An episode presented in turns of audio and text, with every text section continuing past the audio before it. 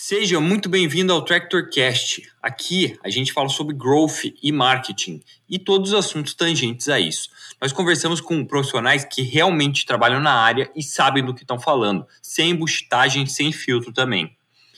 Meu nome é Gabriel Adamante, aqui ao meu lado tá o Eduardo Fuzeto, nós somos cofundadores da Tractor Tração Digital e hoje a gente falou com a Mariana Foreste. Mari, que é responsável e partner da Honey Island Capital, que é um fundo de early stage localizado aqui em Curitiba, e que trouxe para a gente uma conversa muito legal, trazendo um ponto de vista que normalmente não tem aqui no TractorCast. A gente conversa sempre com várias startups, vários empreendedores que já captaram investimento, que estão captando investimento, e a gente tem esse ponto de vista do deal. Hoje é a hora de olhar como que um fundo enxerga uma negociação com uma startup. O que, que você deve fazer na hora de captar investimento, o que, que você não deve fazer na hora de captar investimento, como são os bastidores de um fundo, qual é a relação de um fundo de early stage com os fundos que trabalham com os estágios mais avançados da curva. Enfim, a conversa está recheada de coisas interessantes. Se tu quer saber mais sobre esse, essa indústria né, de capital que vem crescendo tanto nos últimos anos, continua ligado.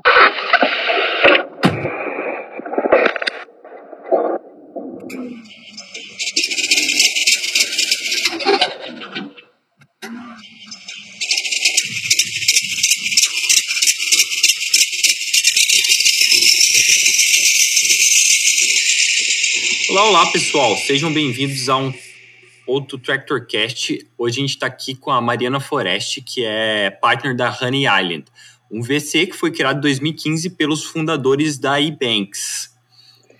E, pessoal, o que é muito legal de ter a Mari aqui hoje é que a gente consegue ter um ponto de vista interno sobre os processos de investimento e a relação com fundos. Né? Normalmente a gente entrevista o pessoal que a gente está acostumado ver o ponto de vista da startup que captou, do C-level que tem, que faz a sua interface com o board. Hoje a gente está olhando o outro lado da moeda e eu tenho certeza que esse papo vai ser muito legal.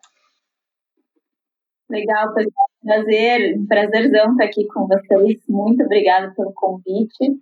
É sempre muito bom poder compartilhar um pouco do que a gente faz aqui no dia a dia e compartilhar conhecimento com fundadores ou quem quer conhecer um pouco mais esse mundo de investimento que está crescendo tanto e se profissionalizando cada vez mais. Seja muito bem-vinda, Mari. Bem-vinda, Mari. Eu, eu vou começar fazendo a primeira pergunta, que é a pergunta que sempre abre o TractorCast, que é, eu, eu vou te pedir para você explicar o que, que você faz, qual que é o seu trabalho, como que você explica seu trabalho, para três pessoas diferentes para o CEO de uma empresa, é, para o estudante universitário que está. Vamos, falar aí, alguém que acabou de passar no vestibular, na verdade, que ainda está entrando no mundo, assim. É, e para sua vozinha. Legal.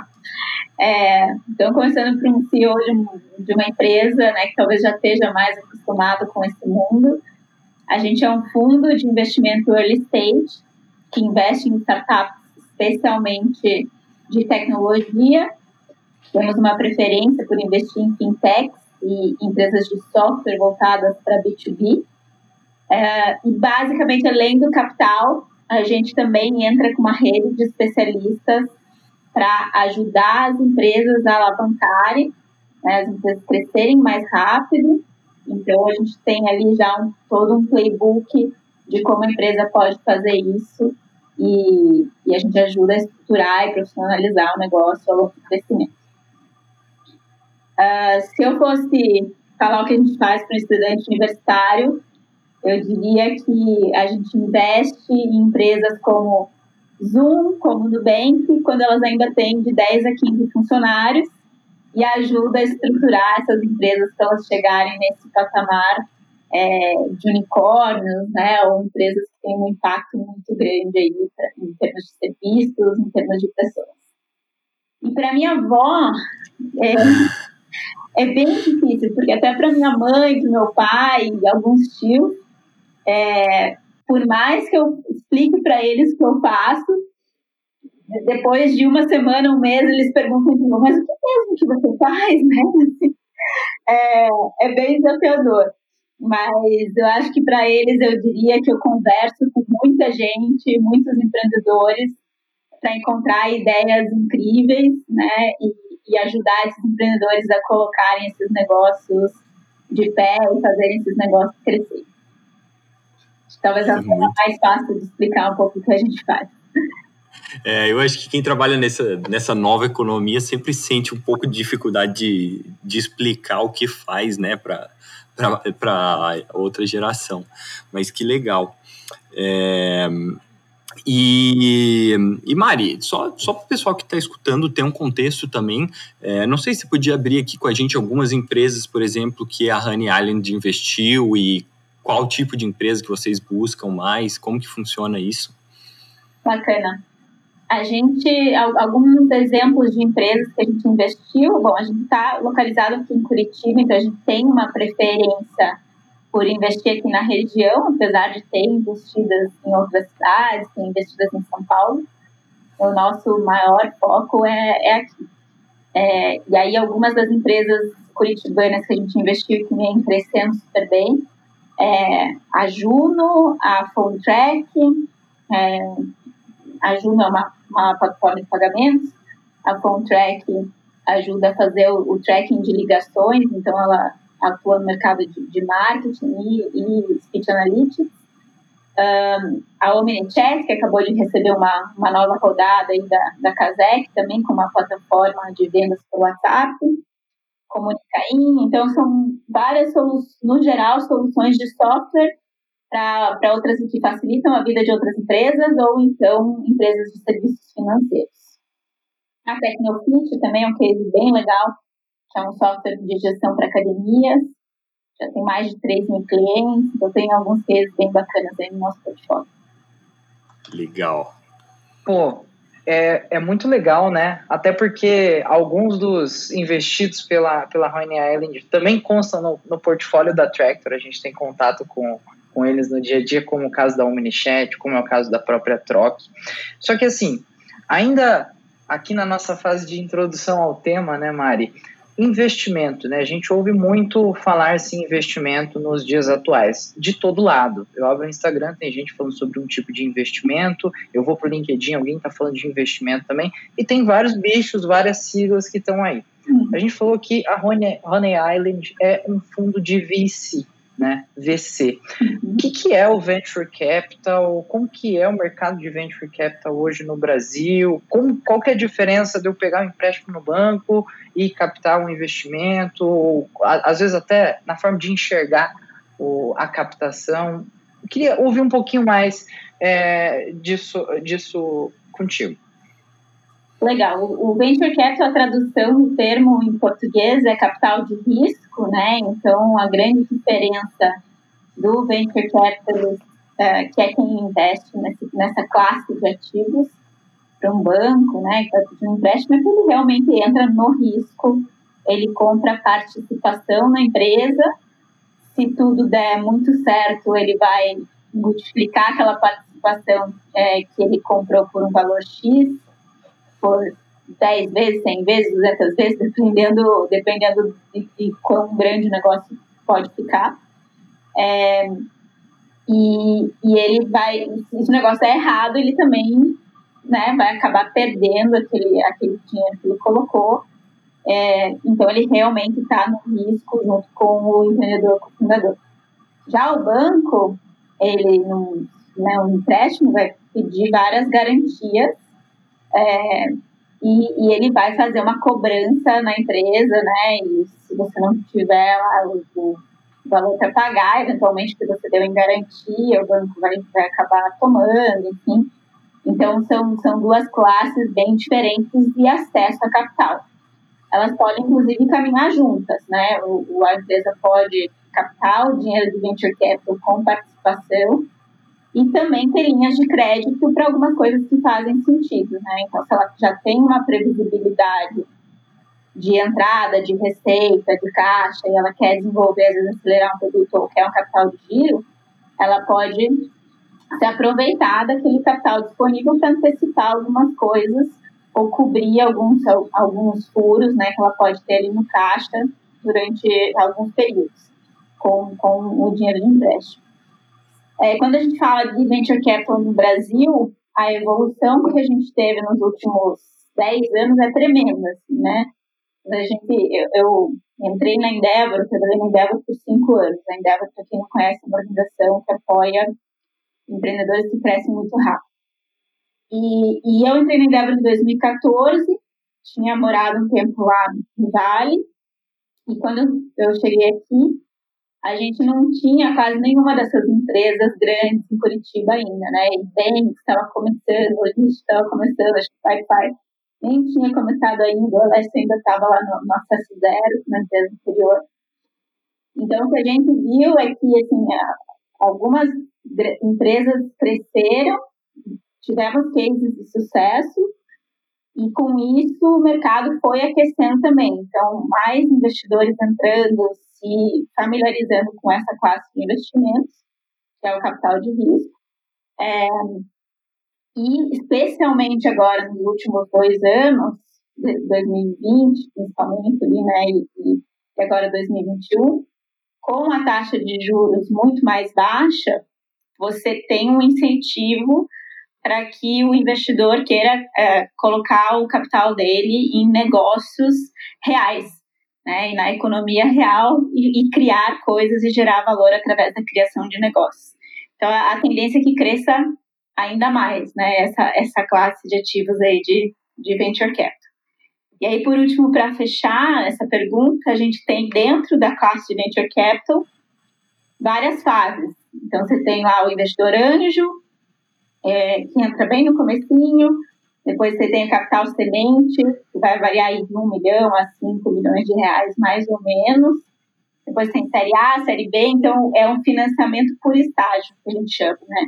Cada estágio desse, de anjo para semente, para série A, a empresa tem que tirar alguns riscos da mesa. E o, e o perfil do investidor ele também vai mudando. Então, mais ou menos é, é assim que funciona a dinâmica do Venture Capital. E, e, a Honey Island, ela trabalha com, a, com os estágios mais iniciais, certo?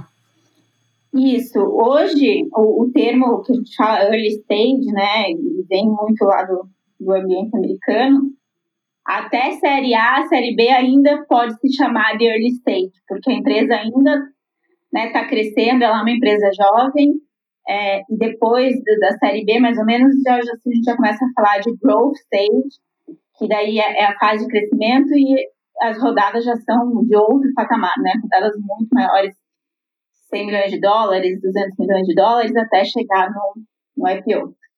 Nós estamos bem no início da cadeia do early stage, né? Então, capital semente é depois do anjo e antes dos fundos de, de série A. Então, a empresa normalmente no, no capital semente ela já está com clientes rodando, ela já tem alguma atração, já tirou alguns riscos da mesa e é aí que a gente entra é, para ajudar ela a chegar na Série A, né, fazer esse, esse passo.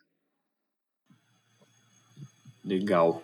E, Mari, você, quando a gente olha o, o, site da Honey Island e lê a tese de vocês, o manifesto de vocês, como vocês investem, é, dá para perceber que vocês trabalham muito com, com empreendedor, né? O foco da Honey Island é aparenta estar no empreendedor.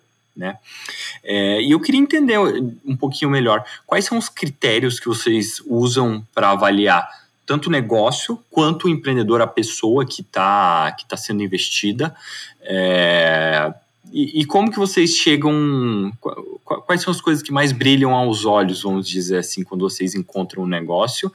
E talvez até algumas coisas que, que não brilham aos olhos, talvez até fazem você fugir do negócio, sabe? Legal. Então, falando primeiro da importância do empreendedor e do time de empreendedores, né? É, no final do dia, quando você investe em early stage, você está investindo uh, numa ideia, um, algo que né, esses empreendedores estão se propondo a fazer, mas que ainda depende de muita execução. Né? Então, é, a gente tem muita validação a ser feita ao longo do, do tempo.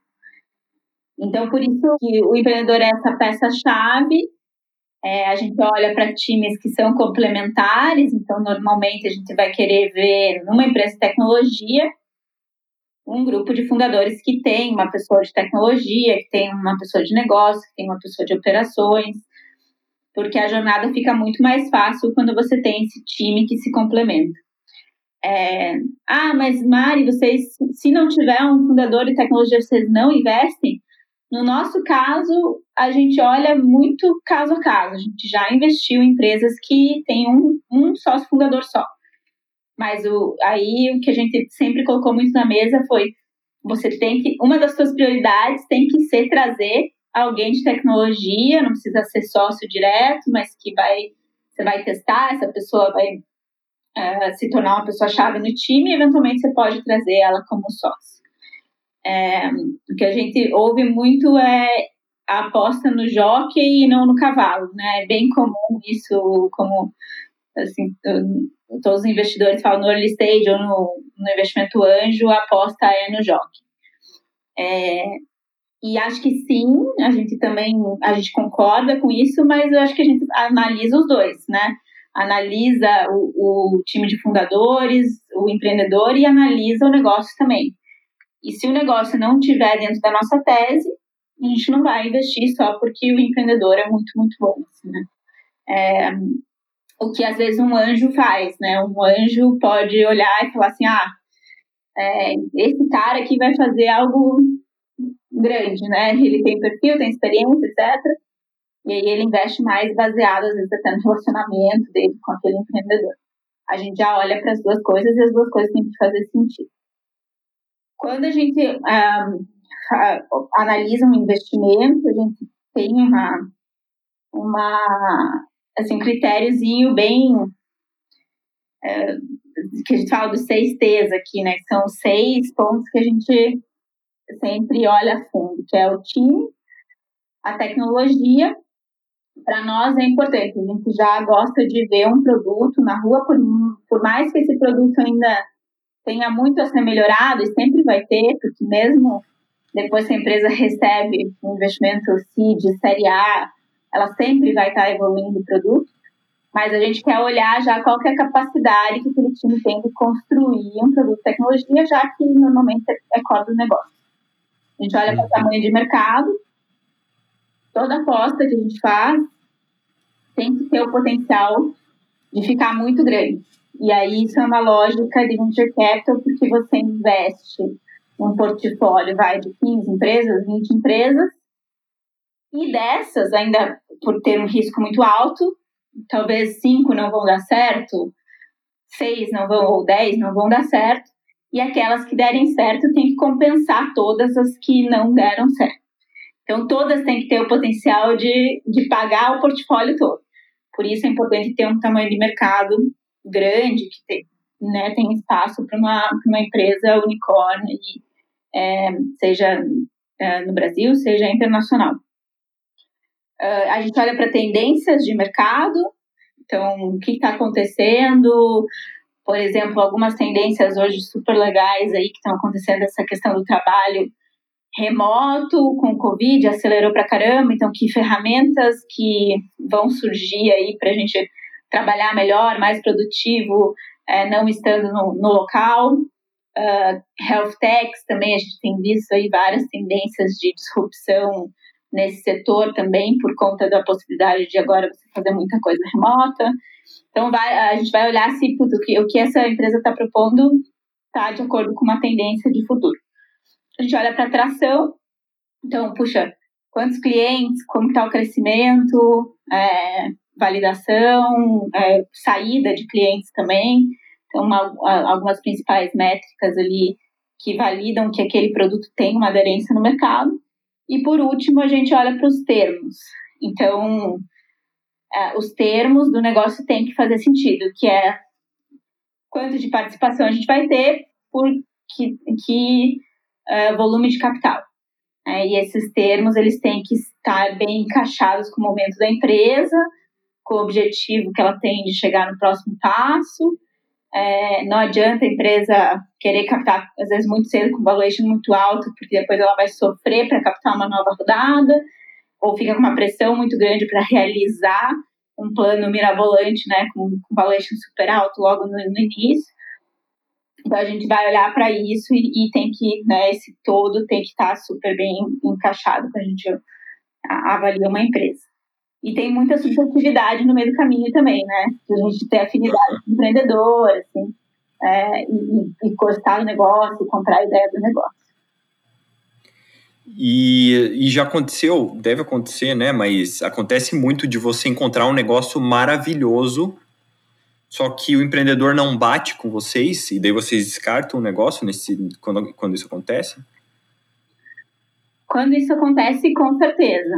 Porque você vai se tornar sócio daquela pessoa, né? Ou sócia daquela, daquele empreendedor se você não tem um alinhamento, se não é um papo bom, se você não tem vontade de, puxa, é, falamos, fez uma reunião de conselho, depois vamos jantar junto, almoçar junto, trocar ideia, fica muito difícil, né? Eu acho que tem que ter uma, uma afinidade também entre investidor e, investida de, de se dar bem, assim, porque com certeza a gente vai passar juntos por momentos difíceis. Né? É, as histórias das startups normalmente são extremamente tortuosas, tem meses incríveis, tem meses super difíceis, quase quebra, depois volta com tudo. Então, imagina né, a gente passar por um momento difícil com alguém que a gente não tem afinidade ou não, não confia. É, eu acho que essa, esse bater o santo é essencial, na minha, na minha opinião. Legal. E vocês fazem, vamos dizer, essa checagem do empreendedor, da pessoa, é uma coisa muito mais qualitativa, muito mais subjetiva, né? Não tem uma metodologia para você definir, tipo os seus seis T's, né? É, que você está olhando uma, um pouco mais para o negócio, né? Do que para as pessoas, apesar que time também considera isso. É, o que a gente faz aqui no nosso processo é essa, essa checagem. Que a gente tenta entender do time, né? Primeiro, é, normalmente a gente conhece alguém que conhece aquele empreendedor, então a gente tenta fazer uma, uma checagem, ah, conhece fulano, já trabalhou com ele, como é que era e tal, né? Tenta buscar algumas informações também para garantir que o histórico daquele empreendedor é positivo, assim. É, e daí, com relação ao time, a gente fala com as principais lideranças, além dos fundadores. Aí, para entender, assim, é, se os fundadores têm capacidade de formar lideranças, se eles estão contratando pessoas que são melhores que eles, digamos assim, né, que, que eles estão elevando a barra. Então, e até ajudar, às vezes, nesse processo a gente identifica alguns gaps, não vai estar tudo perfeito, e depois trabalha isso junto com eles. Mas esse processo já ajuda a gente a entender um pouquinho do lado de, de liderança, de pessoas, que também é mega importante se você vai sair de uma equipe de 5 para 50 pessoas em, em seis meses, né? Uh, a gente precisa ver se o empreendedor tem essa habilidade. É, Mari, eu acho que isso deve depender de caso a caso, mas como que vocês lidam, ou se tem algum caso que você pode compartilhar com a gente, de situação onde vocês avaliaram o time e vocês encontraram pontos diferentes dentro do mesmo time, sabe? É, às vezes eu tenho três, quatro founders ali, me identifiquei muito com dois ou três deles, só que temos um problema. Como que, como que vocês tocam nesse tabu, vamos dizer assim, se é que vocês abordam isso durante os deals? É, acho que depende da relevância dessa divergência, né? Às vezes são coisas que a gente entende que ah, vão se resolver com o tempo e a gente pode ajudar. Enfim, é, são, são fatos menores, assim, que, que, que a gente acha que dá para fazer a gestão. É, mas tem momentos que a gente já percebe no processo que os sócios estão completamente desalinhados. Que um está querendo captar e fazer um negócio enorme, o outro está querendo não, vamos manter aqui no mesmo ritmo e, e aí daqui a pouco já fazer uma venda. E, e é engraçado como isso surge nas conversas, assim, né? A gente vai, por mais que os, os sócios falem, não, vamos captar aqui, vamos alinhar o pitch, quando você começa a ter mais interações, isso acaba aparecendo.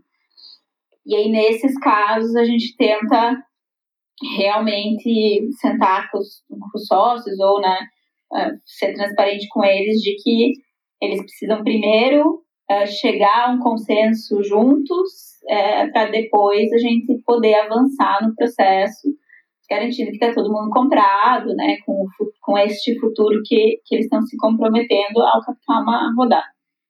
É, então acontece às vezes no processo e a gente só tenta garantir que quando a gente entra as coisas estão alinhadas. É, não foi sempre assim. A gente aprendeu apanhando muito.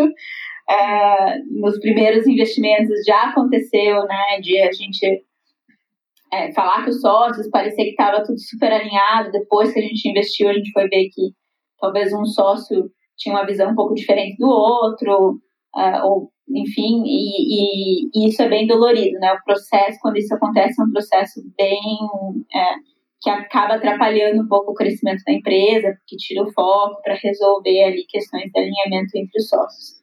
Então a gente aprendeu um pouco e acho que hoje a gente já está muito mais preparado para tratar isso durante o processo de análise e de investimento, para evitar, porque é o melhor momento para você negociar e colocar as coisas na mesa. Quando você fala assim, ó, a gente só vai investir se né, vocês estiverem alinhados com relação a isso, a gente vai colocar certas coisas em contrato, porque depois que investiu, daí não tem muito mais o que fazer, né? Então, isso foi um aprendizado importante para a gente no, no, ao longo do tempo. E eu queria, queria aproveitar um gancho também, Mari, em relação a uma coisa que você falou, é, que vocês apostam no jockey, né, e não no cavalo. É curioso que ontem eu dei uma entrada rapidinho no Clubhouse, numa das salas que eu peguei ali que falava sobre VC, tinham sócios de alguns VCs, eles mencionaram exatamente é, essa frase. E uma da, um comentário que veio logo depois dessa, dessa frase foi o seguinte, que era muito comum no portfólio daquele fundo é, situações onde eles investiram num modelo de negócio, apostando no jockey, e muitos anos depois, várias rodadas de investimentos depois, aquele era um deal muito bem sucedido. Só que o modelo de negócio, o que estava em pé ali, era algo completamente diferente daquilo que, naquilo que o fundo havia investido, né?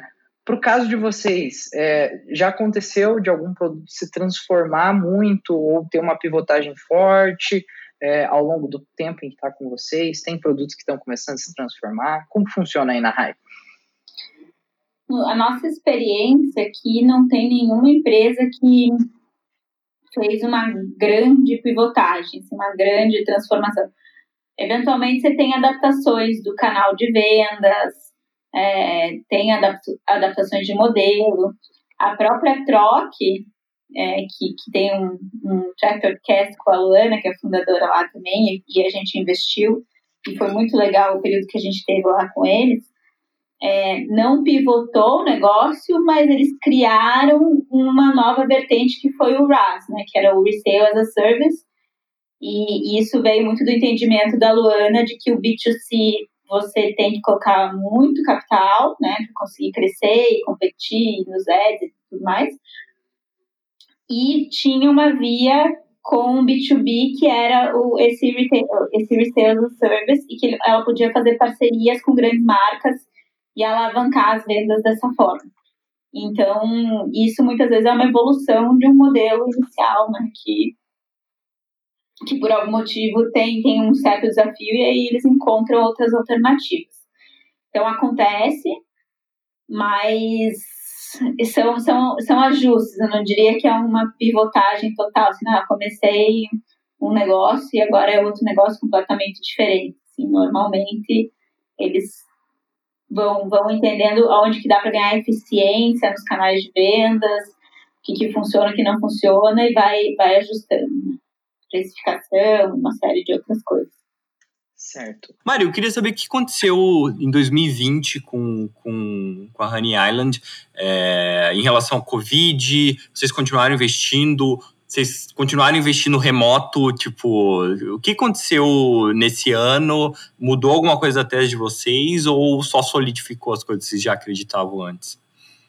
2020 foi um ano muito louco, né? Acho que para todo mundo. Assim, mudou tudo. Acho que nos primeiros três meses ali, recém-Covid, foi um caos total, assim, né? Todas as empresas meio, o que vai acontecer? Ninguém conseguia planejar nada, era como se a gente estivesse assim, no meio da neblina, né? Tentando uhum. achar qual que é como é que vai ser os próximos meses. Então, nesses primeiros meses foi muito intenso em trabalhar com eles de realmente fazer um plano, é, um, um, plano assim positivo, intermediário e negativo, e de acordo com as coisas fossem andando, a gente teria que ajustar é, para cada. Isso você falando do seu portfólio mesmo, né? Isso, nosso portfólio. E a gente, os primeiros meses a gente ficou muito focado no portfólio. Então a gente não tomou uma decisão racional, assim, vamos parar de investir porque estamos com medo, né? Porque esse é o nosso dia a dia, assim, a gente está lidando com risco, a gente tinha capital alocado, a gente não ia deixar de investir. Mas a gente sentiu, sim, que as nossas investidas precisavam de muita atenção naquele momento. Então a gente falou, vamos focar todos os esforços em ajudar quem está tá dentro já. Mas aí logo depois a gente retomou, assim, foi dois, três meses e a gente retomou os investimentos e a gente cumpriu o plano que a gente tinha para 19 2020 de investir em 10 empresas. A gente finalizou é, os investimentos em dezembro ali, na verdade o último a gente assinou agora em janeiro. E agora a gente vai dar um, um passo para um, um fundo maior. Então, assim, 2020 foi um ano bem diferente, mas no final do dia a gente uh, cumpriu o nosso plano que a gente tinha. E em termos de trabalho, de dinâmica de trabalho, realmente mudou bastante. Então, antes a gente fazia muita reunião presencial, é, o pessoal é, que a gente é, até até o ano passado a gente tinha um escritório, a gente ficava numa sala dentro de bens. E aí o pessoal ia lá, então assim, a gente fazia muita interação presencial. E com essa mudança do, do isolamento, etc., a gente percebeu que dá para fazer tudo isso remoto. Inclusive, a gente fez investimentos que até hoje eu não vi o empreendedor, a gente não se conheceu pessoalmente, que é o pessoal de São Paulo. É, e claro que a gente sente aquela vontade de sentar com eles e tomar um café e bater um papo e tal. Vai acontecer, espero que logo. Mas fluiu super bem, a gente, puta, quer conversar, a gente se liga, até parece que a gente já se conhece, né, pessoalmente. Assim. E essa é uma tendência que eu entendo que vem para ficar no mundo de investimentos, especialmente o early stage, que você tem muitos fundos e tem muitos empreendedores, então você precisa falar com muita gente para fazer os investimentos e tudo mais, e você ganha muita eficiência como venture capital. E para o próprio empreendedor é bom também, né? Porque ele também, a gente está numa jornada de falar com 200 empresas no ano, 300, e quando o investidor tá, o empreendedor está captando, ele também está numa jornada de falar com 10, 20, 30, 40 fundos. Então, é muito exaustivo. Se ele tiver que ficar viajando para fazer isso, ele perde muito tempo. Então, acho que os dois lados aí ganharam. E só espero que logo a gente possa. Ah, não faz o processo remoto, mas chega uma hora que a gente consegue se encontrar para comemorar o investimento, né? Assinar o contrato ali, fazer um brinde, que é super legal. Seja é, não, não tem valor um, um almoço legal, né? É, mas, mas, nossa, eu vejo muito isso. Vamos dizer assim, antes de 2020, eu conhecia todos os meus clientes pessoalmente. Hoje, eu acho que eu tenho mais clientes que eu nunca vi na minha vida e, e não é por isso que tem uma, uma relação distante, né? Pô, já cheguei, inclusive, a sonhar com um cliente meu que eu nunca vi na minha vida, sabe? Tipo, então é uma coisa que, que, que, que veio para ficar mesmo, essa relação remota com as pessoas. É, até no processo de vendas, né? Que eu acho que se assemelha muito com, com, com o processo de levantar um capital em alguns sentidos, né? É, antigamente era muito difícil você fazer vendas pela internet, hoje é essencial, né? É, o que eu sinto um pouco, que eu, que eu sinto um pouco de falta, assim, são, puxa, alguns eventos que a gente fazia ali na, o Ibanks tem um saguão bem legal, assim, então a gente muitas vezes fazia alguns eventos, chamava toda a comunidade de empreendedores aqui de Curitiba e trazia alguém para falar e tal. E esses momentos eram muito é, são muito gostosos assim, né, de você puta, é, ganha um conhecimento ali, depois tem o happy hour, tem e aí putz, é, acontecem aquelas coisas de você cruzar com alguém Putz, tem um negócio super legal, assim, né? Que quando você tá no remoto fica mais difícil, né? Essa identidade, assim, das, das relações. Então eu não vejo a hora que isso, que isso volta. Aquela saudadezinha da aglomeração que tá todo mundo sentindo, né, Mari? Sim, sim. Até, até mesmo o nosso querido Tractor Cast, né, se transformou por conta da pandemia. Até, até antes da pandemia, a gente tinha um processo de gravação presencial e era muito mais legal. Tinha café também, tinha é, às vezes até aquele show que rola depois.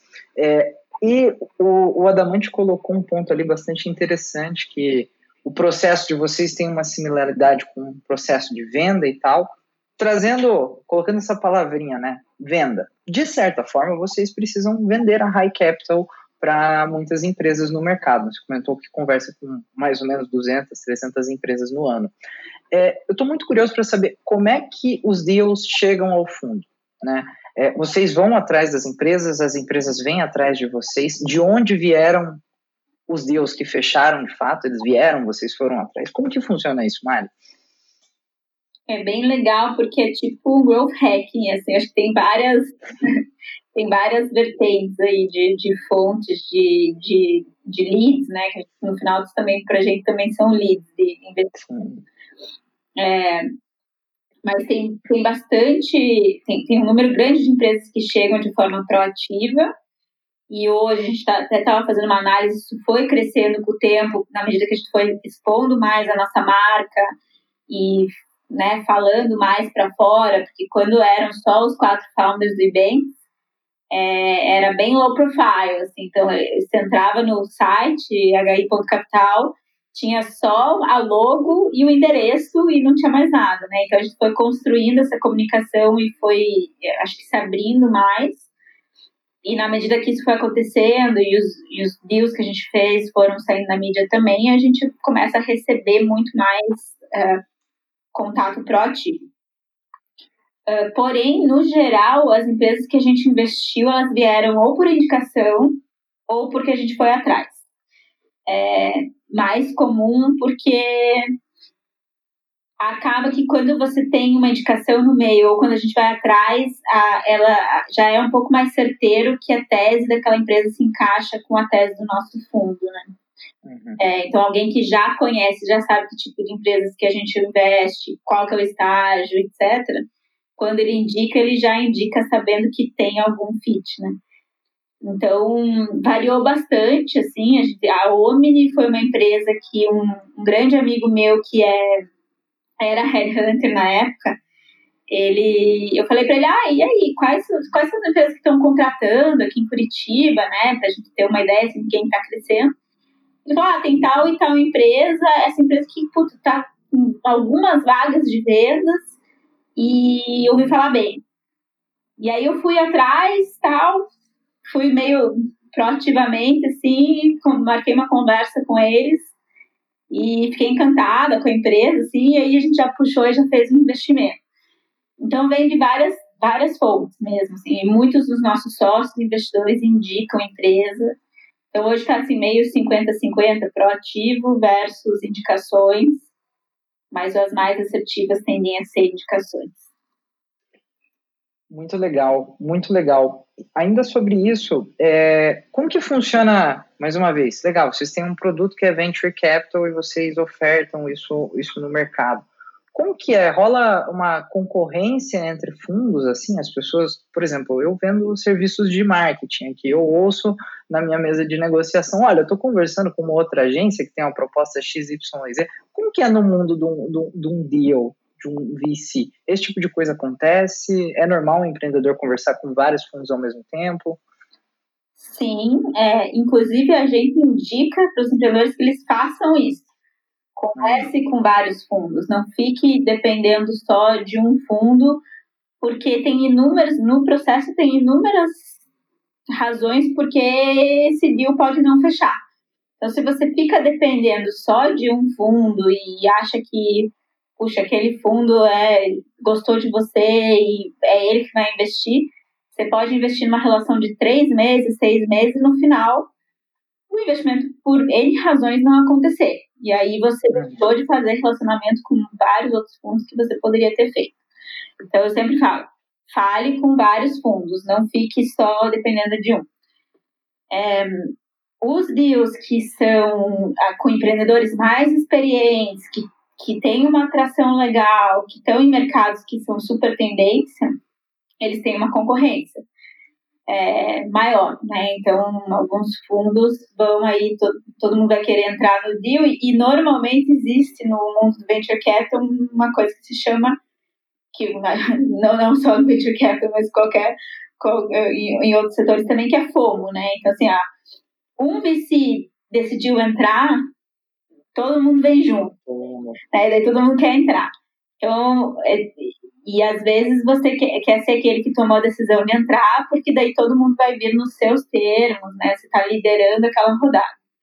Ou vai ter situações que você fala, puta, esse negócio é legal, mas tem algumas coisas aqui que eu preciso de um outro fundo que tem mais expertise que eu para determinadas coisas. E se, se entrar um fundo maior com essas características, eu entro junto. Então vai ter situações e situações.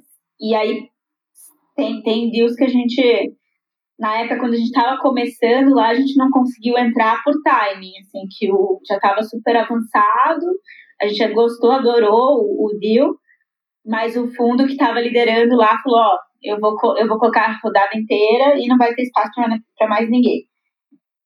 E aí a gente não conseguiu, não conseguiu entrar. Então, na medida que a gente vai evoluindo como fundo também, a gente vai assumindo mais esse papel de poder liderar e poder falar assim, ó, eu faço o cheque inteiro, é, vem com a gente aqui, né, já, já toma a decisão mais rápido, versus quando você tem um cheque menor, às vezes você fica um pouco dependendo dessas decisões e às vezes você não consegue entrar porque o cheque não é relevante o suficiente para você ter espaço ali. E aí tem toda a venda de valor, né, de rede, etc., que a gente também consegue agregar. E tem uns casos legais de que era uma rodada bem maior, não tinha espaço, e o empreendedor falou assim: não, mas a gente, eu conversei com os outros dois fundos que estão entrando e a gente quer ter vocês junto. A gente aumenta um pouquinho o tamanho da rodada, mas porque a gente quer muito ter vocês, porque a gente sabe que vocês vão gerar valor através da rede especialista em fintech, etc. Então, a gente tem que se posicionar e se diferenciar sempre também como fundo. Legal. Mari, deixa eu te perguntar agora, então, é, e vamos até conectar um pouquinho isso com growth e com, com o crescimento das empresas, né? É, por que levantar? Quando levantar? E como destinar esse dinheiro, tá? Principalmente nessas, nessas fases que você está falando, que é um seed, né? Normalmente, que você, o, a fase que a Honey Island investe. Eu queria entender é, como que vocês enxergam que isso é feito de forma saudável para a empresa? Legal, sempre tem que ter um motivo do porquê levantar mesmo, e o empreendedor precisa ter clareza disso. Acho que isso é super importante. Não adianta você captar é, pensando em tração, em investir em ads, em, se, se você não tem as mínimas métricas ali saudáveis para né, investir e essa conta escalar, né? Você, você ter um crescimento exponencial. É, então, o empreendedor tem que refletir muito, puxa, por que, que eu estou levantando? Pode ser porque eu quero desenvolver um, um, um, produto novo, pode ser porque eu preciso ir mais rápido, meus concorrentes têm... Eu tenho concorrentes no mercado, eu preciso ser o primeiro, então eu preciso desenvolver mais rápido meu, meu produto aqui para estar tá à frente deles. Ou pode ser eu quero trazer um, um fundo que tenha governança, que vai trazer contatos que hoje eu não tenho na minha rede aqui, e isso vai ser relevante para o meu próximo passo. No caso do Ibanks, por exemplo, o Ibanks sempre foi uma empresa lucrativa, desde o dia 1. É, eles não precisavam captar, foram captar lá só né, depois de vários anos de operação e a primeira rodada já foi de 30 milhões de dólares é, não precisava para colocar dentro do negócio, porque o negócio ele, ele gera resultado. Mas é, esse fundo que era a FTV, ela tinha ali uma rede de contatos fora do Brasil, eles iam trazer governança. Então, pensando nos, lá no futuro, em IPO, em seja lá qual for né, o, o destino final lá do Ibanks, mesmo se for IPO não é o destino final, mas seja qual for a, o, a via ali de, de crescimento, eles iam precisar estruturar a governança. Então, trouxeram um fundo por conta disso. É, e aí o empreendedor tem que ter muita clareza, assim, de eu vou trazer um fundo, eu vou criar expectativas de crescimento, o meu ritmo vai, vai mudar, eu estou né, trazendo aqui um investidor que quer multiplicar o capital dele por 10 vezes. Então, eu tenho que entregar isso, eu tenho compromisso de entregar esse crescimento. É, nem todo negócio, nem todo empreendedor precisa ou deve seguir por essa linha. Né? Por exemplo, o seu negócio ainda. Nossa, eu tenho um, um software, um SaaS, que eu estou vendendo aqui, mas, puxa, eu faço, tenho que fazer um esforço enorme para vender. É, o meu cliente entra e sai depois de dois meses. Eu tenho um balde furado, né? Que a gente chama assim, meu, meu churn está super alto. É, será que é o momento de eu trazer um investidor para colocar dinheiro e, e, gerar um compromisso, sendo que eu não encontrei ainda bem assim meu, o meu o meu fit ali com, com o mercado e tudo mais? É, talvez possa trazer dinheiro para outros motivos, para eu, eu tenho eu sei as razões, né? Então eu preciso investir mais no meu produto, preciso elaborar talvez mais algum canal aqui, mas eu sei que eu estou captando para isso, não estou captando para gerar uma tração em cima de um, de um balde que está furado. Então, essa consciência é super importante assim, para o empreendedor. E ele assume vários compromissos também de ficar no negócio depois, de não concorrer. Então, assim, ele tem que ter essa, essa consciência, né? De dinheiro não vem de graça. Uhum. E, e vamos supor que chegou, que tem uma empresa que, que quer levantar para atração mesmo. Então, é, a, ela acredita que está na hora de crescer a empresa, quer pisar no acelerador, quer torrar dinheiro em mídia, quer gastar, quer crescer, quer crescer, quer crescer. É, nesse caso, quais são as métricas? O que, que vocês olham? Como que vocês julgam isso sensato ou não? A gente vai olhar para os unit economics, né? Que depois, pessoal que quiser buscar ali no Google também dá para ficar umas duas horas falando só sobre isso. Mas a gente vai olhar para CAC, para LTV, então assim, tem, tá, essas métricas estão saudáveis, o tempo, o que um cliente traz de, de retorno paga, né, o custo que eu tenho para adquirir esse cliente, é, na medida que eu for investir em mídia, é, será que meu CAC vai aumentar demais, né, ou eu, vai aumentar, mas eu tenho aqui uma gordura porque meu LTV é muito bom e eu ainda tenho tais planos de, de aumentar a precificação, então vai comportar. A gente tenta entender o plano a fundo, assim, né? Vai investir em mídia, eu acho que é super legal, crescer pra caramba, crescer rápido, mas não dá para ser uma coisa de queimar, pelo menos essa é a nossa visão, né? Daí tem fundos que vão ter outras visões.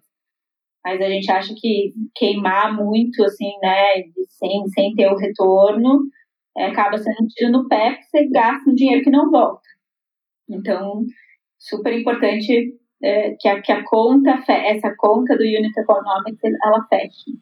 Mari, então, deixa eu te fazer uma pergunta, já que você está falando disso, que eu achei super interessante, que você falou que, que às vezes investir sem ter um retorno tão visível ali não faz parte da cultura do, de como vocês investem, né? Uhum. É, e eu, eu queria ver sua visão, queria entender sua visão sobre algumas críticas que, que são feitas ao modelo de VC é, para empresas que fazem exatamente isso que a gente estava falando, torram muito dinheiro sem necessariamente ter uma visão tão clara de como elas vão se monetizar no futuro. Um exemplo disso que, que, que aconteceu recentemente foi o WeWork, né, que estava para abrir o IPO e chegou a voltar, dar um passo, passo para trás devido a vários questionamentos sobre o modelo de negócios e como que estava acontecendo. Uhum. É, eu, queria, eu queria entender como que você enxerga esse, essa, essa lógica de crescimento a qualquer custo, é, sem necessariamente ter um unit economics é,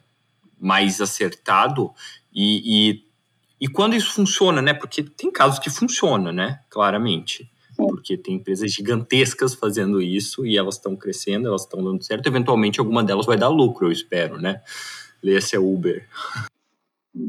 É, o que a gente entende é que você tem que ter os fundamentos do negócio muito sólidos, assim, né? Até algum tempo atrás, foi no final do, do ano ali, saiu um artigo, no, no, acho que foi no The Economist, ou New Yorker, não sei. Mas, mas saiu um artigo falando que os VCs estavam invertendo a lógica do capitalismo, né? De, que, fazendo com que empresas muito pouco eficientes é, conseguissem crescer e tivessem valuations bilionários, é, mas e aí com, mesmo sendo muito ineficientes, com muito dinheiro elas conseguem ser melhor que os concorrentes que são mais muitas vezes mais eficientes, têm uma lógica de negócio mais azeitada.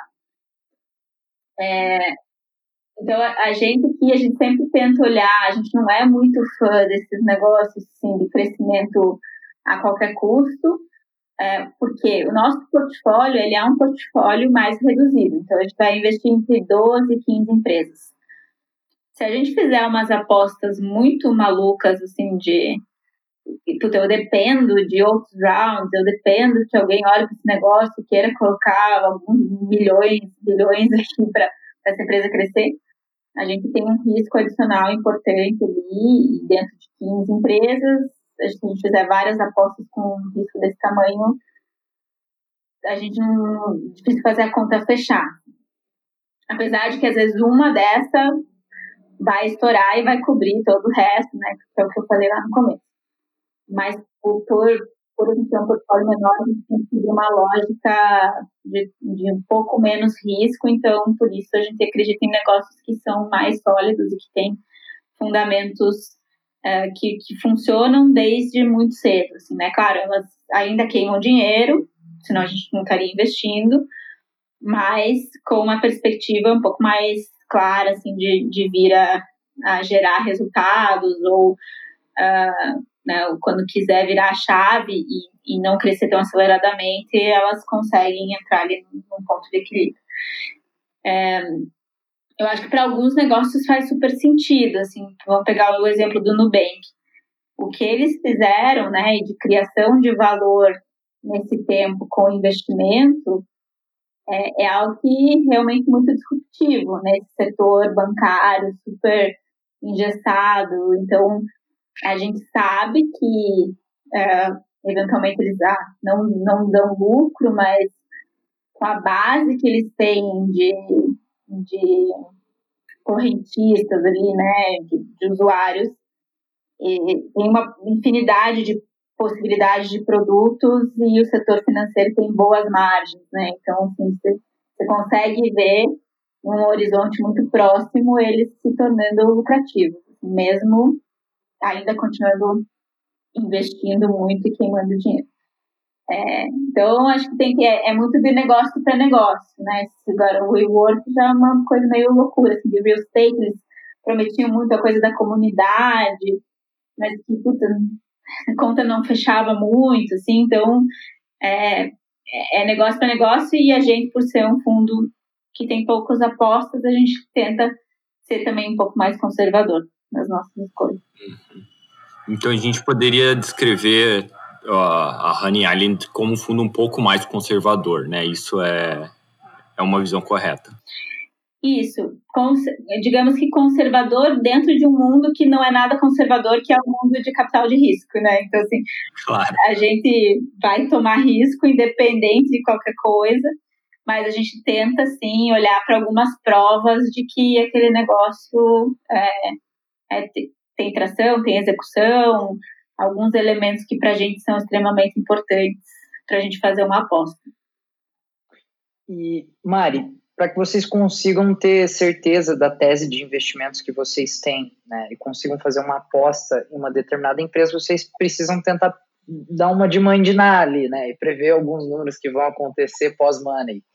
É, eu queria entender como que é, eu queria tangibilizar, na verdade, enxergar como que é o tipo de projeção, o que, que vocês Você comentou que vocês olham é, alguns KPIs principais, CAC, LTV, certo?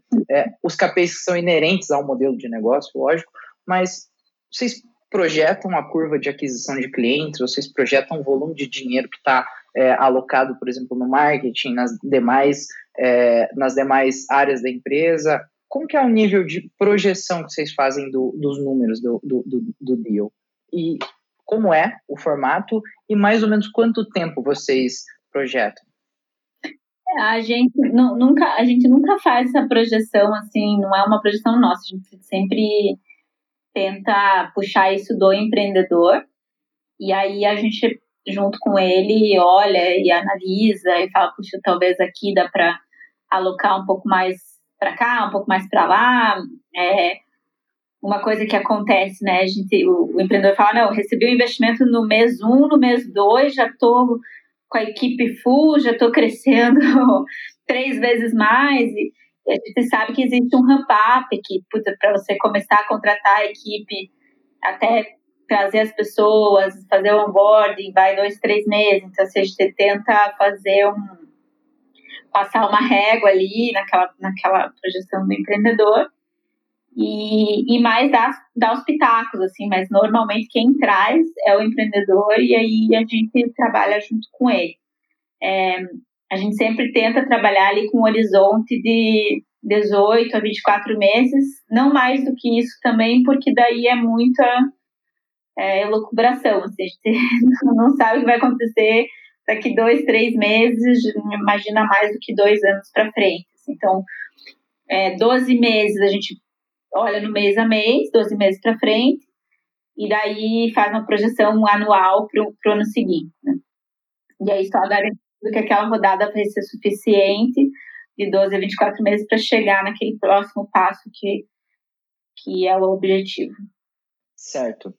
E, ok, vocês projetam dos oito meses para frente. Eu imagino que algumas dessas projeções já foram conflitadas aí com a realidade. E como que é? Vocês acertam os números? Qual que é o, o grau de assertividade que vocês têm hoje? Eu pergunto isso porque a gente está dentro de um universo, assim, pelo menos em mídia paga, onde a nossa posição enquanto tractor, é, a gente sempre é questionado, beleza, vamos projetar aí a curva de crescimento. E projeção é um bicho que é sempre muito perigoso, ainda mais envolvendo outras áreas do negócio, né, que não só é, o growth em si, né? Como que é? Vocês estão acertando as projeções? É difícil? Estão tá, ajustando ainda? Eu diria assim, quando tudo dá certo, a gente acerta mais ou menos, assim. É, só que muitas, a maioria das vezes não, não tudo dá certo, né? Mas a, a gente tem uns dois, três casos de empresas que a gente investiu e aí tinha, a gente tinha colocado lá um objetivo de faturamento e tal, e chegou no final e, e, e, chegou muito perto, assim, cara, foi mais ou menos isso que a gente fez e é, bastante consistente, assim. Mas tudo correu bem como a gente tinha planejado e e essas são exceções, né? É, a gente, a, na maioria dos casos, a, a, projeção fica bem diferente da realidade. É, seja porque no meio do caminho, puta, um canal começou a ficar muito mais caro, aí começou a não dar retorno, aí você tem que testar outras coisas, ou né, aquela aposta que estava sendo feita, um canal proprietário, por exemplo, não parou de gerar resultado, então tem que ir para outro ou no caso do, do, ano da pandemia, né, que tudo mudou, então é, a gente tenta fazer as projetações para ter um guia, né, mas a gente sabe que vida de startup não, não é assim que funciona, a gente todo mês tem que estar tá revisando, revendo, é, adaptando, porque é uma constante, é um constante aprendizado, né. Então a gente não vai ser aquilo, provavelmente o que a gente sabe não vai ser aquilo que a gente escreveu há um ano atrás.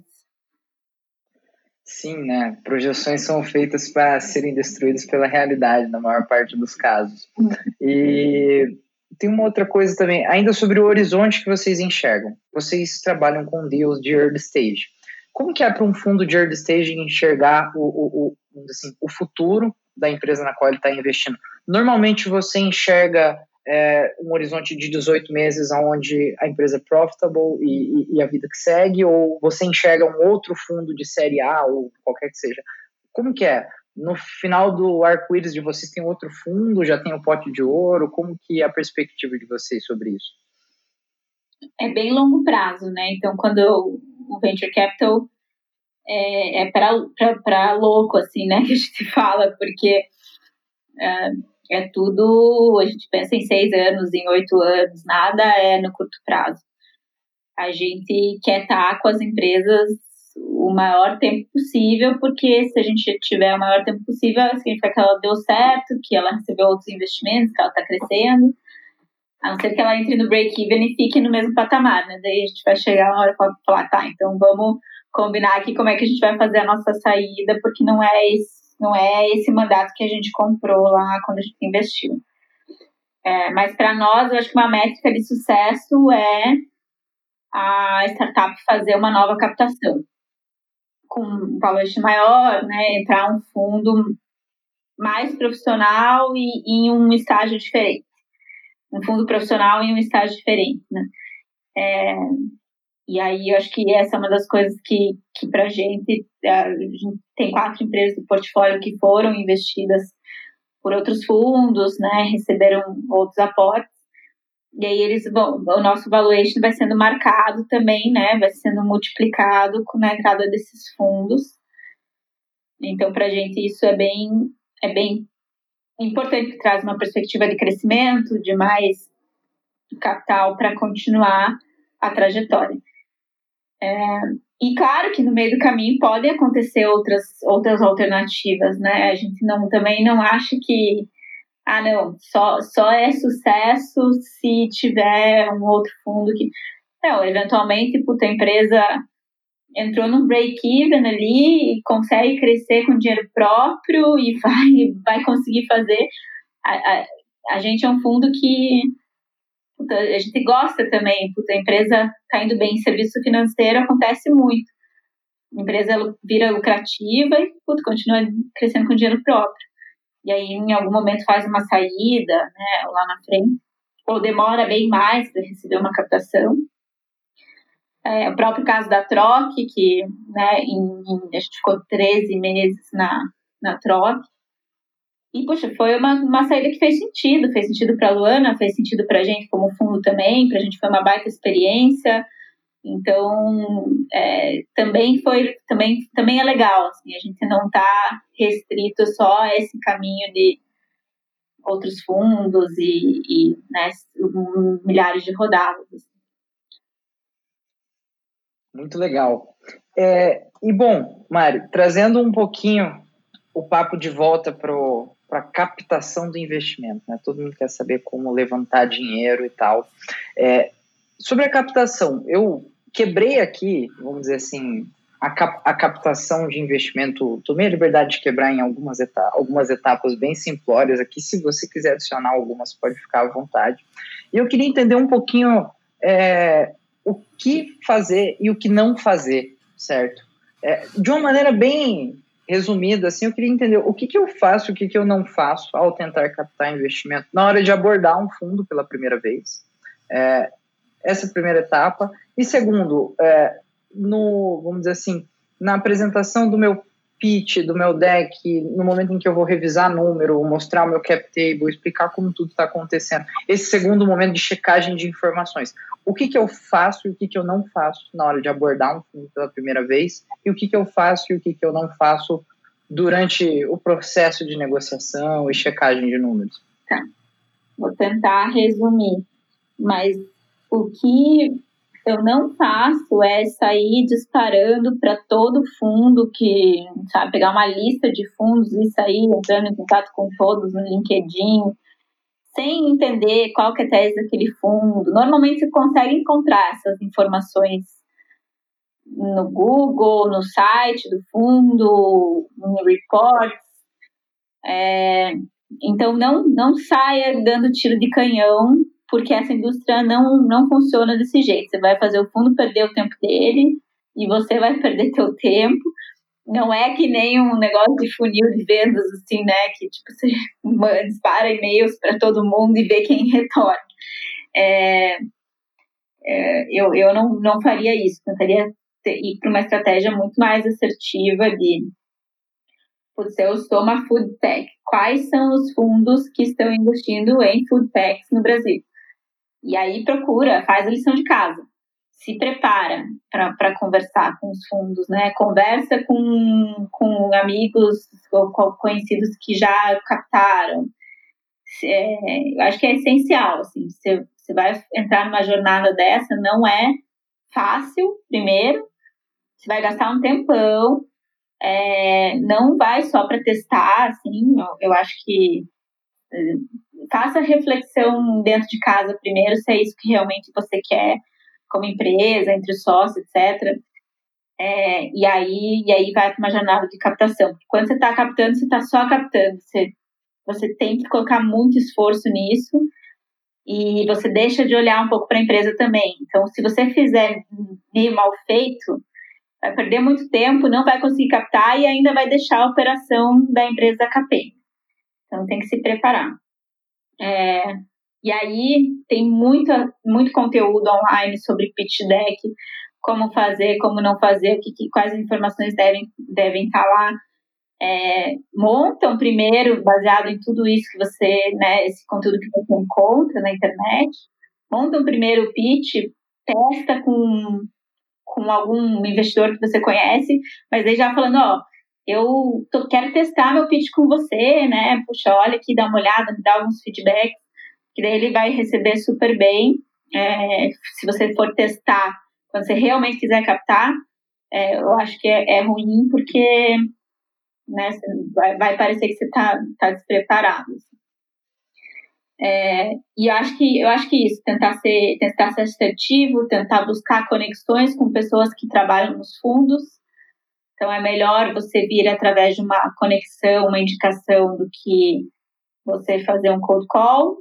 Que se você não tiver outra alternativa também faz um cold call, mas você faz um cold call bem feito, né? Ah, puta, vi que o fundo de vocês investe nesse segmento, eu, né, o meu negócio é tal, mandando uma apresentação legal, acho que dá para fazer um cold call bem feito, mas sempre preferência por ser indicado por alguém, amigo que conheça alguém do fundo ou alguém da, da rede, né? É, e aí tem também as, a, algumas instituições que ajudam, né? Aceleradoras, às vezes, se passar por um processo de aceleração, passar por um processo de um, com grupos de anjos, pode ajudar muito a se preparar para captações maiores.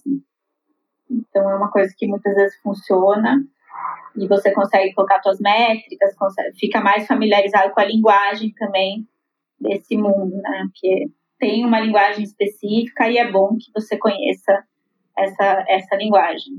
Muito legal. E tem um terceiro ponto aqui nessa pergunta composta, né? Que é o seguinte: é, Mari, sobre estrutura de negócio, eu vou dar um exemplo que é o exemplo mais clássico que provavelmente as pessoas, a maior parte do, das pessoas que estão captando se preocupa. Pô, eu preciso, um fundo não investe em uma empresa que tem um time PJ.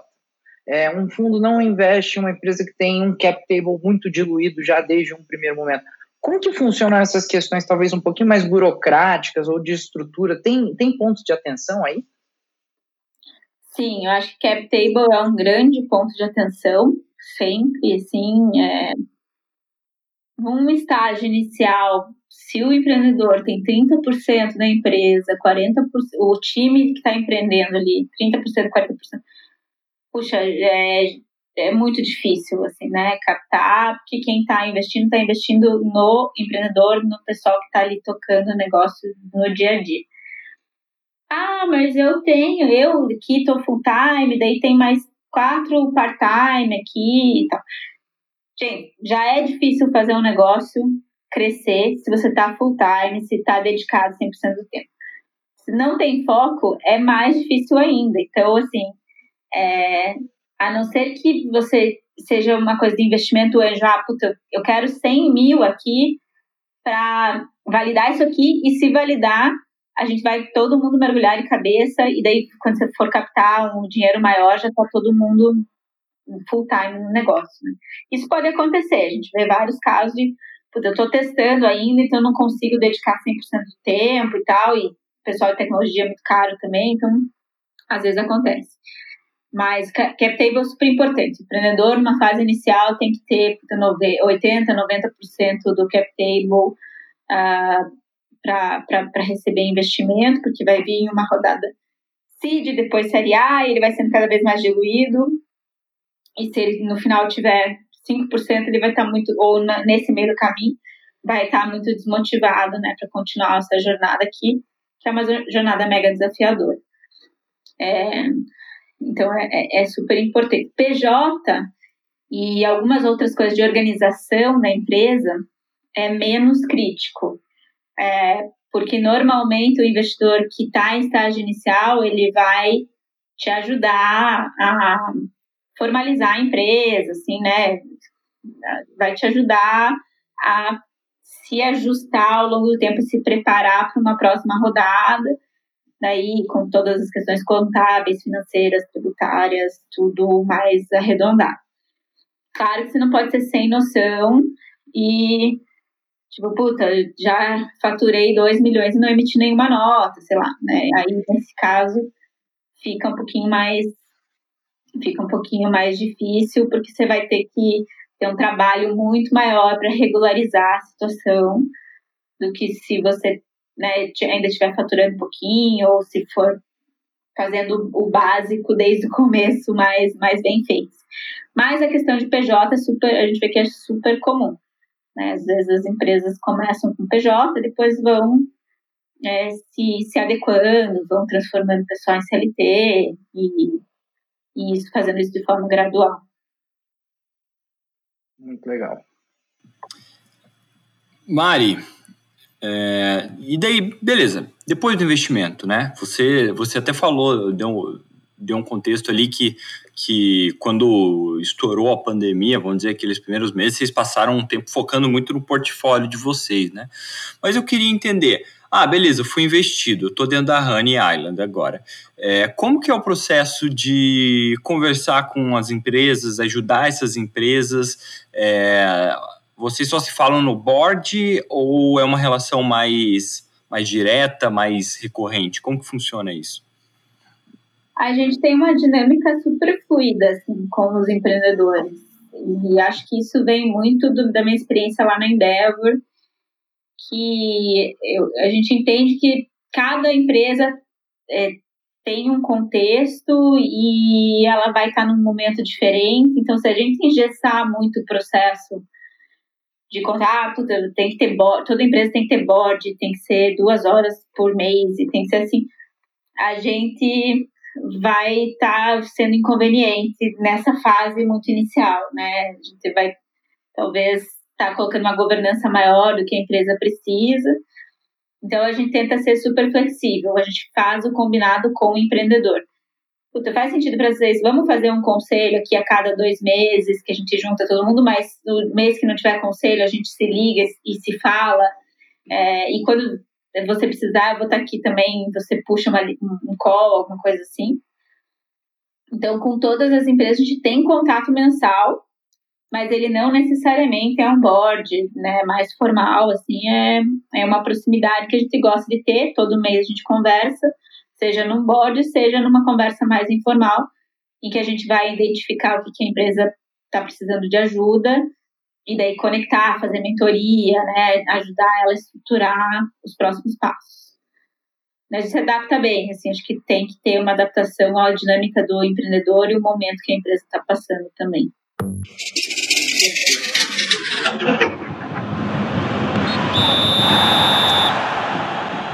Bate-bola, jogo rápido.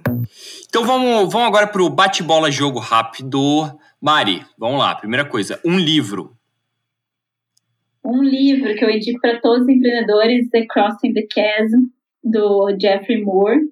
É muito bom esse livro. Não sei se tem em português, mas é Atravessando o Abismo e ele fala sobre é, as empresas, o ciclo, as empresas passarem dos early adopters para os late adopters, como, como fazer essa transição. Nossa, eu nunca tinha escutado falar nesse livro e eu leio bastante é. desse tipo, então eu vou, vou buscá-lo assim que a gente terminar de gravar esse podcast. Bom. É, uma empreendedora eu não vou conseguir falar só uma, vou falar duas. A, a Luana da Troc e a Maria Tereza da Bicred, que eu sou muito fã das duas, muito próxima, admiro pra caramba. Então, essa resposta vai ter que ser dupla. Tudo bem, tá valendo. Um podcast. É, eu gosto muito do podcast da A16Z, é, da Andreessen Horowitz, que é um VC americano, super profundo em tendências, assim, muito, muito bom. Super recomendo. Também temos o Honey Island Podcast, o Tra Tractor Cast, né, que são as referências aqui no Brasil. a, a A16Z tá fazendo bastante coisa no TikTok, né? É, eu, eu escutei o Mark Anderson, agora não me lembro é. sobre o nome dele exatamente, mas é, é, bem legal mesmo. Eles são forward thinking bastante. É, e no Clubhouse é. também. Ben Horowitz o pessoal. Tá eu, falei, eu, falei, eu falei TikTok, eu queria dizer Clubhouse. Ah. Eu fiquei pensando, falei, cara, esse, o, cara. o Mark Anderson tá no TikTok, eu tô pra trás. tipo, não! Errou! Não, é, é Clubhouse. Clubhouse, ainda bem que você me corrigiu. Poxa, que, que gafe. Não, forma é. discreta aqui. Mas vindo do Ben Horowitz, ele é um cara bem excêntrico. Não duvidaria dele, não. É. tá, e um blog, Mari? Puta, blog, eu não, não sigo tantos blogs, assim, mas eu gosto muito da Stella. A Stella Investimentos tem uns textos bem legais, assim, eu, e eu gosto bastante, sempre, sempre leio. Uhum. Uh, e por fim, um meme. Qual que é o meme que vem na sua cabeça quando a gente pergunta? Cara, meme é tipo uma figurinha, assim? Pode ser qualquer coisa, qualquer meme que Pode ser uma figurinha, pode ser um, um chavão, qualquer coisa. pode ser um, um, tema que te fez dar risada nos últimos dias também. É, pode ser uma zoação de VCs, falar de VCs. Puta, tem vários, assim. Tem um Instagram, não sei, eu, eu acho que eu não vou conseguir falar um meme específico, mas tem um Instagram que tem memes de VCs que chama, acho que é VC Elevator. Tipo aquele da Faria Lima, mas de VC. Tá brincando. Ah. Cara, é muito bom e tem vários memes lá, assim, incríveis. Eu, eu, eu adoro ficar olhando, que é, que é bem da, do nosso dia a dia, assim, das coisas que acontecem e, e é ótimo. Maravilha. Boa. Agora, Mari, a última parte do, do Tractor Cash, a gente inverte um pouco a ordem das coisas. Primeiro a gente escuta o que você tem a falar, depois a gente pergunta sobre você, para entender é, como que foi sua trajetória até aqui, o seu background, sua história, tá? Então, você podia contar pra gente a sua experiência na Endeavor, eu acho que, que, é, que é bem relevante, né? E, enfim, como que você veio parar aqui na Honey Island é, e como que você veio parar fazer, fazendo o que você está fazendo hoje? Legal, vou tentar dar uma resumida aqui, é, mas eu venho lá da, de, de, administração na federal, e aí a gente tem um monte de gente ali que participou de empresa júnior, depois a gente vai se encontrando nas, nas trajetórias. É, enfim, formação em administração, e passei um tempo, depois que eu me formei em São Francisco, lá no Vale, é, fui para fazer uma especialização em marketing, é, fiquei, acabei entrando no mundo de inteligência de negócios lá, aprendi a trabalhar com base de dados, SQL e tal. E quando eu voltei para cá, eu queria muito empreender e, eu conversava bastante com o Alessio, que é CEO do Pipefy, que o Alessio foi meu veterano na, na faculdade, a gente ficou amigo. E aí o Alessio falou, puta, se você quer empreender, a Endeavor é um lugar incrível para você conhecer mais esse mundo e puta, aprender como é que é e tudo mais fazer rede de contato.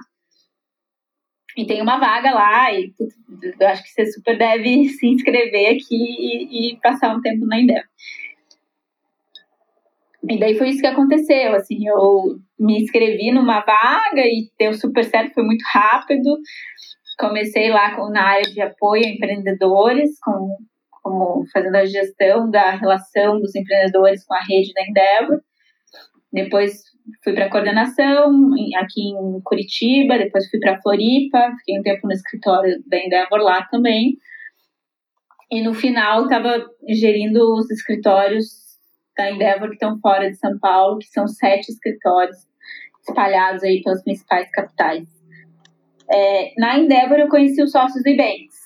Lá em 2014, o Ibanks tinha uns 30 funcionários e a gente se deu muito bem logo de início, assim, ajudei a montar o primeiro conselho consultivo lá no Ibanks.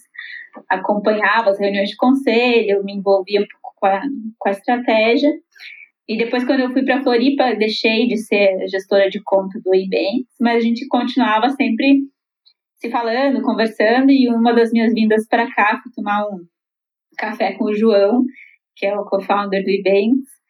É, e o João falou: ai, Mari, a gente está aqui, a gente tem feito investimentos em startups, a gente tem um portfólio, tem cinco empresas, puta, as empresas estão indo super bem, mas, cara, a gente quer fazer mais e melhor. E a gente tá full time no Ebanks, né? O nosso negócio ainda é fazer o Ebanks ser um unicórnio, naquela época não era ainda, tem um monte de coisa pra gente fazer aqui. Mas, puta, é muito legal. Eu amo investir em outras startups. Para mim é sempre é um, acaba sendo um MBA, eu aprendo outras coisas e tal. E a gente quer investir nisso. Venha tocar, né? Que, que eu acho que tem tudo a ver. E aí eu, eu, eu fiquei super encantada, assim, falei, vou vou, vou fazer parte desse sonho aí, porque uma das grandes, os grandes propósitos que eu tinha na Endeavor era justamente fechar o ciclo, né? Então a Endeavor apoia empreendedores para que eles cresçam e depois reinvistam no ecossistema, invistam em outros, compartilhem o conhecimento deles, que falam do give back é muito forte. Assim. Eu falei, puta, faz muito sentido para minha jornada é, agora ajudar esses empreendedores que foram apoiados pela Endeavor a fazer isso com outros, né? E foi aqui em 2018 eu entrei na Honey Island e, sem saber muita coisa de VC ainda, de investimento, fui aprendendo tudo na raça.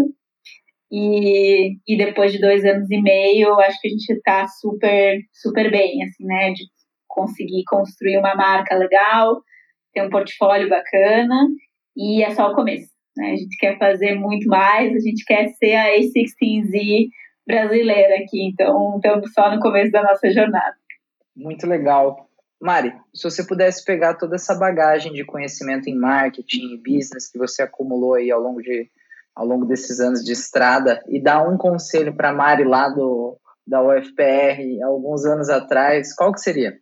Cara, eu acho que eu diria para cuidar das cuidar muito bem das relações, assim, que é o que fica, né? Assim, tá perto de pessoas muito boas, melhores que eu, sempre, é, porque a gente é meio que a média das, das pessoas que a gente mais convive, né? Então, é, eu acho que hoje eu, eu convivo muito com pessoas que eu conheci na Endeavor e que hoje estão fazendo negócio junto com a gente, estão empreendendo e a gente investe, ou de alguma forma a gente as, as relações elas vão se conectando em novos negócios depois ao longo da, da nossa vida né? então acho que é isso cultivar as, as relações com pessoas que que eu admiro muito assim que que isso sempre gera bons frutos Poxa, eu acho que se eu pudesse dar um conselho, eu seguiria alguma coisa numa linha muito próxima. Aqui a gente principalmente à frente do Tractor Cast, então a gente conversa com tanta gente legal e a maior parte dos convidados que passam por aqui tem alguns pontos muito importantes, muito importantes na sua trajetória que dependeram de relacionamento da, dessa construção. E bom, Mari, agora encaminhando aqui para a nossa finalização, queria mais uma vez agradecer demais você por ter participado desse episódio do Tractor Cast com a gente. Ficamos muito felizes em ter você por aqui. E eu queria abrir também esse espaço para você deixar uma, uma última mensagem, é, enfim, algum comentário, algo que você acha relevante. É a hora de divulgar a vaga, de falar, ó, pessoal, estamos abrindo um fundo novo, venham para cá, mandem seus projetos. Fique à vontade, o espaço é teu. Todos os nossos seis ouvintes vão adorar ouvir essa mensagem. Legal. Não, primeiro, obrigada a vocês. Foi um papo super gostoso aqui, né? De, de compartilhar coisas e aprender com vocês também. É, recados, acho que sigam as nossas redes lá no LinkedIn, principalmente a gente sempre está postando conteúdo, a gente tem o nosso podcast de, de negócios e VC também. É, você encontra, vocês encontram todas as informações lá no LinkedIn, no Instagram, honeyisland.capital.